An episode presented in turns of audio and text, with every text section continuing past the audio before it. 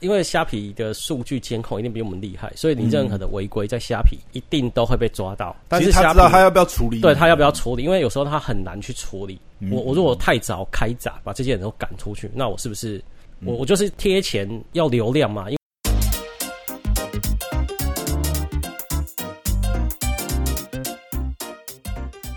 欢迎回到时间管理大师，我是大众 Poya，在我身旁的是哇，今天邀请到一位厉害的来宾啊。讲到老高哈，很多人可能会想到那个 YouTuber 的老高。那今天我们很高兴邀请到的是这个粉砖，我在虾皮捞了五千万的老高哈。那我们欢迎老高。Hello，大家好，我就是想要去蹭他的那个名气，所以我那时候在取名的时候，我就特地用“老高”这个字，我想说，希望有一天也可以跟他一样那么红。真的假的？你你当初你当初真的是有这个想法吗？因为我们嗯其实、呃一直是小高，可是因为想说我都已经快四十岁了，然后一直还 用小高，实在有点不要脸。然后那时候我们在准备要开课的时候，嗯然后我的助理，嗯我的助理他就每次中午的时候，他就会一直看那个老高跟莫小茉莉、小莫。的那个，嗯对，然后我就想说，哎、那我老高已经被用走了，如果我跟他重复怎么办？然后我就想说，SEO 都被他吸走了。对，然后我就想说啊，算了，反正人家都不在意我去抄他，那我怕什么？所以我就想说，还是蹭一下好了，对吧、不要就是也是因为我刚好也是姓高啦，所以我本来是、嗯大家在外面都叫小高嘛，可是我想来上课，可能应该年纪又比我小。不会啊，我在想说哈，一般可能在 YouTube 圈讲到老高，大家都知道是老高跟小莫嘛。对，但是如果有在经营电商，尤其是在有在虾皮圈里面打混，讲到老高一定会想到你。对，我觉得至少是嗯就是不同圈子这样子。诶，我想先请教一下，就是呃，因为我们知道这个呃，其实你那个粉砖这个命名也是蛮屌的。我在虾皮捞了五千万，这个诶，这个名字当初其实也是有特别设计过，的？有有，当初就是也是要博眼球啊。嗯然后我那时候是，呃，因为我们的那个助理是一个道德感非常强烈的一个大学刚毕业的女生，所以她的那个原则就是我们不能说谎。那可是我们的营业额是做到五千万，就是那时候我们的营业额已经做到累积累积是五千万，就是大概我记得三四年的你好像时间你。好像为了就是取信大众这样，你又把你的那个对是四零一吗？对对对，我们你有把它没有因为晒出来？四零一那时候是做出口，所以我们是做了大概一亿一年，大概做一亿。嗯然后回到虾皮这边的话，我们大概累积的营业额，在虾皮上面有的营业额就是大概三年的时间，三三年多四年的时间就做了五千万。然后可是我们是营业五千万，可是这样子会有点绕口。嗯嗯然后后来来我就一直去想说，这个怎么简化啊？对怎么去不能说赚了五千万，因为我本来是想要说我在虾皮赚了五千万，然后哦我那时候但是又不止啊，那不能这样讲。不对，不能这么讲，因为我们不是赚，就是这个尽力。然后我那时候我记得我跟我的那个助理，我因为我他是一个道德感很强烈的人，嗯然后所以我必须去说服他。我说：“哎、你看我们去搭计程车的时候，有时候那个问蒋大哥他会说：‘哎、你给他探瓦子，就是会有那个嗯，对扣客，他们要对吧？然后他们就说：‘哎、扣冷扣，对不对？’哎、他们也是说赚，对，就是说他每次说赚，可是其实那个都是营业额嘛。还要扣掉什么？对啊你要扣油钱啊啊什么成本这些。所以我是那时候我一直想要用赚了五千万这个这个字，可是他就是没办法接受跟同意。嗯后来我就一直去想，把这个赚一直一直一直改，一直改，一直改，一直改。后来我就觉得说，哎、那我捞，我用捞这个字应该是可以吧？对，那他后来就同意，他觉得说这是一个，对，我们确实也是营业额，就是有把钱收进来，嗯至少是收进来我们账户里面有收了五千万嘛。嗯而且是扎扎实实的，就是进来我们的口袋里面。那当然你要扣掉成本，扣掉什么？哎，你可是很你至少是有尊重你捞到这个助理的意见。对，没办法，就是 我那时候也就只有一个助理，因为我自己不是我自己不会做图，所以我需要他帮我哦，做图。他算是企划兼这个小编对，算算算小编，设计这样，对对，算小编。哇，超级多工型呢。对，然后那时候我们刚开始嘛，所以其实也嗯不晓老实讲，那时候不晓得会这么好，因为我现在、嗯我觉得现在做起来算是还不错，可能那时候我们刚开始做的时候也没那么好。然后他也是我们都是身兼多职，嗯所以他我我还有其他地方需要帮忙，就是麻烦他，所以我需要去尊重他所有的 所有的意见。啊，我想起来了啦，你好像是呃，你不是 PO 视频，你是 PO 虾皮后台的那个数据截图，对不对？就是营业营业数据的那个截图。对对对，那个我有截。OK，所以就是可以证明是货真价实，真的是捞了五千万的。四零一也有 PO 啦，不过四零一是 PO 在、是 PO 在呃另外一个社团，就是、嗯呃一个另外一个行销社团。哦然后、那那时候主要是主要是说，就有人在那边赞说，嗯呃，网拍这件事情就是一个红利。嗯嗯，那就是那时候什么 FB 啊，什么流量，反正很爽这样子。对，那我我就去回他说，嗯，反正那时候就是吵，就有在吵，就是有在你就看不下去，你就想说，没有，我觉得你们是这些人都在讲红利没了，红利没了。我跟你讲，最红利呃我很多。对我就是我就是 po 一个，就是说，其实我有一脸就做一亿。那、嗯，那时候主要是出口去大陆小三通的这个红利。那我觉得我本身就是一个很会吃红利的人，所以我其实也我那时候去去说是说，哎、我我不是很厉害，可是我吃了红利，然后也可以一年做一亿的营业额，嗯，然后就只是单纯吃到这个红利，所以那个发表文章的算是。呃，是没他这样的说法是没有错，就是说，对其实大家都有一点幸运的成分。我觉得有说我也是没有很厉害，但是很幸运去吃到这样子的一个红利，所以我们很轻易就做到这么多的营业额。你是抱分享心态跟大家分享说，其实也是有机会的，这样。对，就是就是不是很厉害，但是就是大家都是幸运的啦。其实我们也是很幸运，就做、嗯做的那么好。其实，在做的时候也不知道。哎、那可以请教一下吗？因为那是两三年前嘛，对不对？所以你现在应该在虾皮不止捞五千万，现在大概六七千，对，六七千。哦，酷。可是我们是，嗯，因为我们我们有多账号嘛，对，啊，可是我们不会把所有账号加起来，就是有一个嗯嗯，呃一个主账号，主账号六七千啊。对，哎、为什么要开多账号？这个可以透露一下秘诀吗？多账号的好处，呃，第一个当然就是分散风险了，因为其实虾皮，嗯我我都说虾皮是一个没有那么讲道理的地方，所以你有可能嗯，随时会被锁，哦，或者是鸡蛋不要要放到同一个篮子的理念就对了。对，然后再来就是你是可以去霸屏，就是让显示出来，因为它就一格一格嘛。那如果说洗台就对了啦。对对对，你就把那个眼嗯。球，反正就是你多上一些账号，多多一些账号去上这些东西，啊。那这样子消费者看到的东西，他觉得说，哎、他已经有比价过，可能比价两三个，哎，殊不知呢，那些都是我的，反正你不管你买 A、B、C 都是买到我的啊，我我理解了，这是洗榜的概念，在那个音乐音乐圈呢，哦 专辑叫洗榜这样子，哦。或者是买榜这样啊，或者是说我们在光华商场常常会看到这种情况，就光华商场不是有什么原价屋嘛？啊，对对对，其实很多那个呃招牌挂不一样，但是其实后面老板是同一个。对对对对，我们大概也是这样子的概念，对对对，所以就多一点账号来做这件事情是比较 OK，加分的。哎、其实，哎、其实延伸这一点，其实我真的想要问，就是，呃，因为虾皮也好多年，尤其是其实虾皮一开始红利非常大，尤其是当它还在呃，等于是虾皮刚进来台湾那个时候，哎、虾皮刚进来台湾应该有五六年有没有？大概五年，五年嘛对不对大概五年。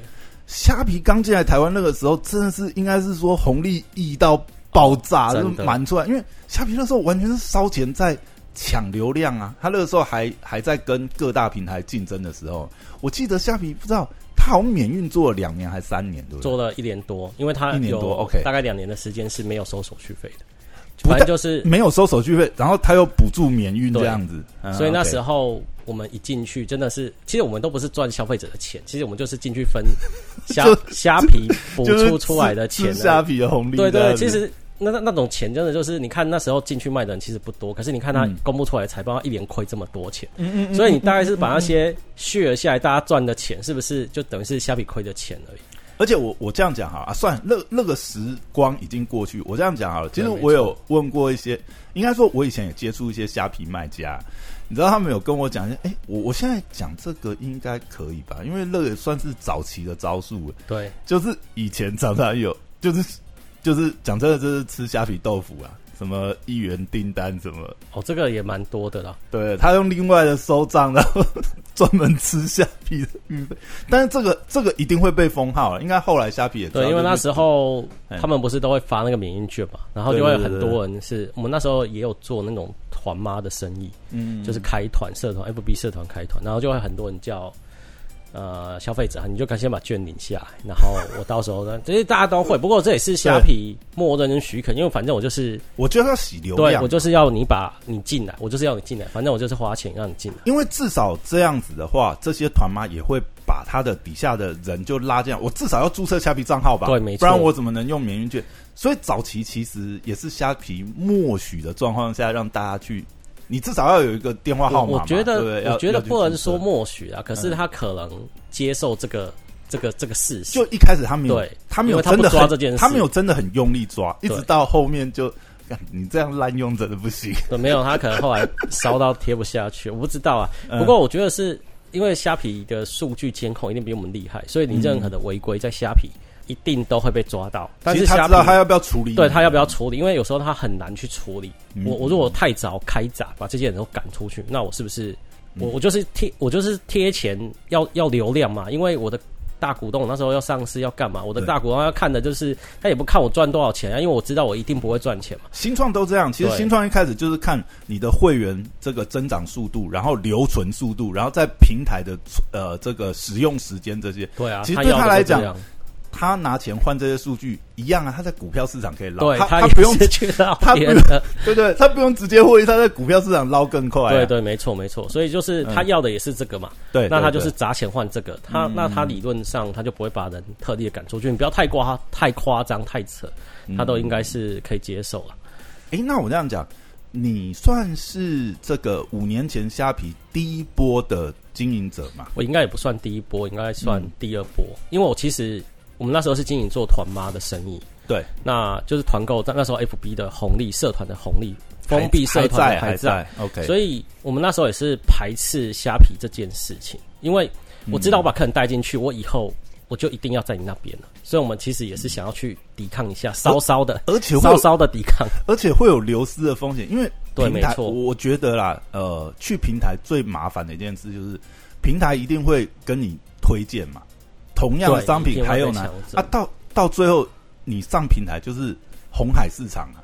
因为同样的商品，假设在平台，你本来在团购市场可以，对不对？还有一些空间，上平台就是公开透明，然后还有一些这个你也不知道它货哪里来的，然后，因为我们以前真的是暴利，就是 嗯我们赚的都是什么一倍、两倍这样在赚，就是以倍以倍在赚。哎这样这样然后之后到虾皮那边就是剩趴，就什么三十趴、五十趴这样子。啊，那样马西北拜结果就，可是你其实知道这个是一个，我们抵抗了之后，我们就知道说啊，这个挡不住，这是一个趋势。嗯嗯就你没办法跟大势去抗衡，你打不过他，就只能加入他这样不。是你知道，现在就是有些客人呐、甚至他就是因为他跟你买习惯，他还是会跟你回来买，但是他可能会截张图，哎、人家卖这样啊，老板，你对可不可以那时候的？价钱就其实变得非常透明，嗯，对，可是你没有办法。那我们是变成是，所以说我第一波我稍微抵抗一下，可是我很清楚的知道说这是大势所趋啊，我们就嗯只能加入他们，所以我们就也是去加入。那加入之后就赶快去蹭他们的，就是去占他们的便宜跟他们的豆腐。结果结果发觉，哎、蹭的蹭的还更好，对，也还不错，也还不错。就一开始进去其实是也是蛮爽的啊、因为那时候的卖家一开始进去他们也都不投广告，所以那时候广告费非常非常非常便宜，所以我几乎是把所有的广告位置都买下来。哎、可是我印象中一开始虾皮它的那些广告版位啊或什么，其实它机制也没有像现在这么完整，对不对？它能投的地方也不多啊。对，就哎只有、不过不过这样有关键词不。过这样你霸榜也是会霸的很爽，因为它没有对他没有那么多机制。没错，因为我就只有他那时候呃使用电脑的机那个比例应该还比较高，嗯嗯，所以电脑的话，它第一页里面会有十个广告的位置，然后我就会把那十个广告的位置都把它占下。而且虾皮的搜寻很烂，而且它应该说它内建的那个呃站内搜寻真的很烂，所以老实讲，关键字真的超级有效，对不对？对，没错。其实到现在应该都还是1.2蛮有效吧？现在它有一点点坏掉，就是它的推荐价钱有点坏掉。我觉得也有可能是大家用 AI 投放或者是代抄太多，所以变成那个价钱。或者他故意我们不，我们基本上是不会去这么想啊，因为他也不是靠这个赚钱，所以我我觉得基本上他不会去恶意的把那个做这件事。对对对对对，你说无意的，因为工程师也不是在台湾嘛，所以我觉得是你改一改，工程师也可能会离职，所以你改一改，后面那个可能前面的城市码还是怎么样，我不知道。他那个城市码叠床加后来已经改到，或许工程师对他自己搞不太清楚。没错，我在想，原来这是有可能的，我觉得这是有可能。OK，对，所以。所以它才会变得这么这么奇怪。哎，其实你知道吗？这个我跟很多，因为我以前是做系统的，对。然后我跟很多，比如说 FB 的工程师啊，什么，有的时候会跟他们聊一下。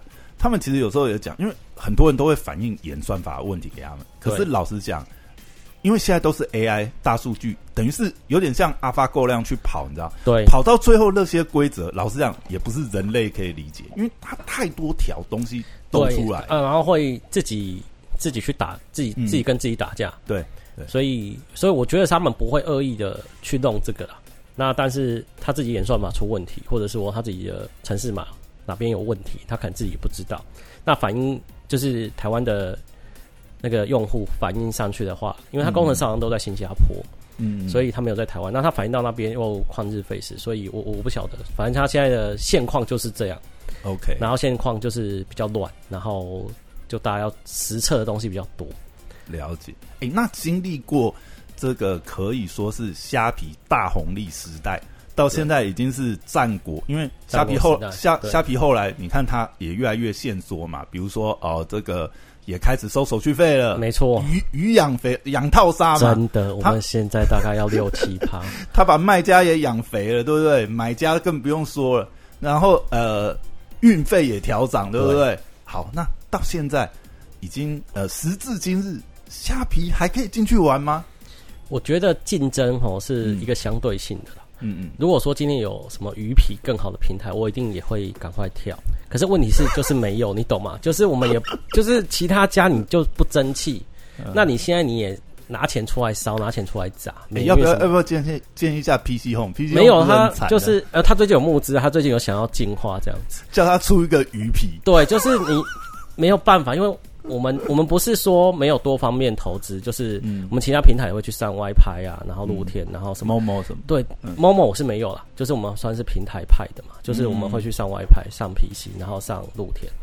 但是就是你知道，就是他们三个一个月呃一个月加起来量可能都没有虾皮一天的订单多，那你最后你真的是不得不放弃其他的平台，然后你就只能被绑死在这边。好，那除了这个，就是你还可以用。F B 直播嘛，然后或者是有些人他比较厉害，他可以卖到亚马逊那边去，别的平台去跨境店，对，可能跨境这样子。不过你真的是没有办法的时候，你就只能在虾皮。而且现在环境真的越来越困难了。我讲 F B 哈，你看我们早年都吃过 F B 的红利，真的是，尤其是封闭社团，哎，考了之前是几乎百分之百到达率。对，所以说就是我觉得是红利期都是这样子，因为我一直常年来讲都一直在追逐这样子的红利，所以我其实。是可以接受接受这件事情，可是你看，像之前比如说封闭社团的贴文触及率很高，然后后来到直播也是嘛，但是现在 FB 超贱的，哎，现在你 FB 不投广告，什么东西会出去？完全出不去啊！就是一定要投广告，所以现在认了，是不是？对，就是就是有人说，就是你粉钻就是拿来投广告的，所以说我就是直接就投。那虾皮我觉得也是啦，就是它虽然是已经。很战国时代，不过就是它的竞争来讲，我觉得比起其他的都都还 OK。哎，那我可不可以这样讲？就是说，呃，其实我们现在已经变说，以以前虾皮红利期的时候，或许还比较容易，就是呃白手起家、小资创业。对。但是现在其实有点进入这个金钱战争时代，大则恒大，就是你要有一点点本，比较好进来玩呐。没错，确实是这样。那。我觉得我们现在我们像我们有开课嘛，那开课的话，我们有设定一个门槛，就是说你要有二十万，你再来做。哎，这个有意思，为什么？为什么是二十万？因为税务上，主要主要是税务上的考量啊。因为我们的那个中华民国政府，它对于那个税务上面的话，它如果超过二十万，它就会逼你要开发票。那开发票的话，你是说每个月营收超过二十万就要这个就要开发票？OK。然后你开发票的话，你看你的成本大概就要呃营营业税就要五趴嘛，然后所得大概我们我我都是抓两趴，一点多趴啦，我大概都是抓两趴，因为你还要会计师什么的，嗯，所以你十九万跟二十万差，就算只差一万，可是你的成本就多七趴，主要是税啦，因为二十万以上就是五趴嘛，对对对。二十万以下是一一趴嘛，对对对。呃。然后八万就不用，嗯，对，八万以内就不用。做，做但是八万哎有点少，八万的话，如果兼职做个八万，马北拜，我觉得也不错，对对对，所以我都说，我说我都说，大概是第一个坎就是你做八万。嗯，啊，第二坎就是做十九万，然后第三个坎就是一年三千万这样子，它都是照着那他们税务的规划三千万以内还可以用那个，哎、那个叫什么？呃简简易申报简易申报申报。不过，不过那个也常常会被请去喝咖啡啊。就没关系，因为如果你每次都做到这个两千八、两千七。就是，我们 我们的做法就是说，反正我就报低一点。嗯。啊，你叫我去调，我再调给你，对，就是就是还是可以商量的，可能比你，哎、这个不知道可不可以讲。哎、所以加油方便透露一下，所以你现在名下已经十几间公司了，是不是没有没有，我们没那么多间，如果我应该说不止一间，那也没那么多间呐、？OK，不止一间，那也没没那么多间，因因为我知道蛮。多蛮多这样子做法的朋友，就是就是公司一直开下去，对对对对对，然后这个也是我我觉得也是被逼的啦，因为你超过三千万，其实真的也是蛮麻烦，必须要一笔对一笔，这个可能在做账的成本、人事成本上面也会多一点。然后再来就是说，我们都是贸易进来的，对，所以要全合法这件事情，我觉得台湾的法规就是这样子，都定的全世界最严格，然后它在执行上又是最宽松的，那会变成是你想要完全合法经营的人，要去面对那些没有那么合法经营的人的竞争的时候，你是不好，这个仗不好打。嗯，对成本的压力也很高啦。对没错万万岁这样，全部都要这个合法合规，那个我们尽量尽量做，我们就尽量合法这样子啊。嗯对啊，不过也要看会计师啊，就是会计师会教嘛。对要要要台湾台湾的会计师，我觉得真的很厉害呢。如果找到很会帮你节税的会计师，他通常就会说，你就是要合法做。对对对，就是他也是一个道德高很高的人，所以我们就是我们尽量合法，像我们都是全额开发票。不不合规，其实不合啊，应该这样讲啊，就是说还是合规操作比较好，对因为你你你不知道你会做到多大，对不对？对对对，啊，你以后要去补以前的洞，其实哦，真的很辛苦，麻烦呐会会，因为我我最近还被查一个，就是嗯。他叫我调五年以内所有的账，然后我就是调过去，嗯，然后我说哦，为什么会会来查我？都已经开这么我多发每年都票。我每年对，都已经上供这么多了，然后他就说没有，因为你是，他就说你比较衰，国税局的人就跟我说，点到你哎啦，没有没有，他说是你你卡衰，然后嗯。被检举的是别人，可是刚好又你们有连带到，哦，他有跟你他有可能跟我买东西还是什什么的，哦对然后所以就顺便查我的，然后我就是把这五年来所有开的发票，哎，你还要保存五年哦，对这样要保存蛮久的，对，然后你要保存五年，然后再过去，然后就说哦好，你的资料没有问题，因为我们都是都有嗯都有做嘛，所以我们花很多时间在处理税务这一块。对，然后都有做。他说：“哎、你你开出来的比我所查到的还要多。好，那你就好 safe 没 pass。pass pass，对对对，不然通常就是去的话很难有全身而退的。我觉得这是我第一次全身而退。对，啊其实我觉得合法合规也是蛮重要，就是万一你遇到一次哈，然后，真的怎么样的话，也也是蛮麻烦。还有一件事就是说，其实因为我知道有些做法是呃，有的有的人呐、我就说有的人做法就是啊，每次都做刚刚好，甚至还做负的，对不对？对但这个有好有坏，就像就像你刚才讲，其实我每年上缴那么多，对不对？也不是说没有用，因为你看像这一两年，比如说最近啊，这些疫情什么补助什么的，对对对，讲真的啊，如果你都像以前这样子，你都摸鱼做，对？这一波你也领不到。没错。哎呀我觉得如果你合法做，还有一个好处就是你跟银行贷款是比较好贷。啊，对你，因为你至少哎，银行你你比如说现在呃防疫啊，或者是有一些优惠贷款什么东西啊，你这个四零一全部付的，银行也不敢贷你。对，没有，他会就是有那个衰退了，衰退的那个贷款，然后我的银行配合银行，嗯他就来找我说：“哎、你你要不要贷？”我说：“我们都没有衰退超过五十趴，我还成长中，我 没有，对不起，我没有办法帮你这个业绩，我没有办法贷。那，因为我们刚好是，我觉得这一波电商是有吃到这个红利的了。对那当然就是你要去转换，像我们就开始就从五月就开始卖一些防疫类的商品。嗯对，不过最后也是会有一些库存就掉掉这样子。对，不过我觉得都还还 OK。嗯，对，就是你还是要去转化，我觉得还是要灵活一点啊对对那现在要宣传一下，这个有需要隔板还是对我还有一千，我还有一千片的库存，快一点！没有，因为他这一波，他这一波八大，因为我们我们有去监控那个数据他开的，那个时间实在是很难抓，对不对？对，我们有去监控那个数据，可是你可以，嗯你其实是可以看到那个数据，就是需求量是一直在减少，对所以我们其实就是进到最后一波，然后就赶快销库存这样子。对，需要那个隔板的拍头，我还有一千片库存，帮我清一下。没有啊，做生意就是这样，有投资有赚有赔，有有的时候是很难讲，说我进什么就卖什么。对，所以我觉得说，哎、不要骂我说一开始卖很贵，哎、我后面我要去处理嘛，说我一开始我没有赚个两倍三倍，哎、我后面我怎么办？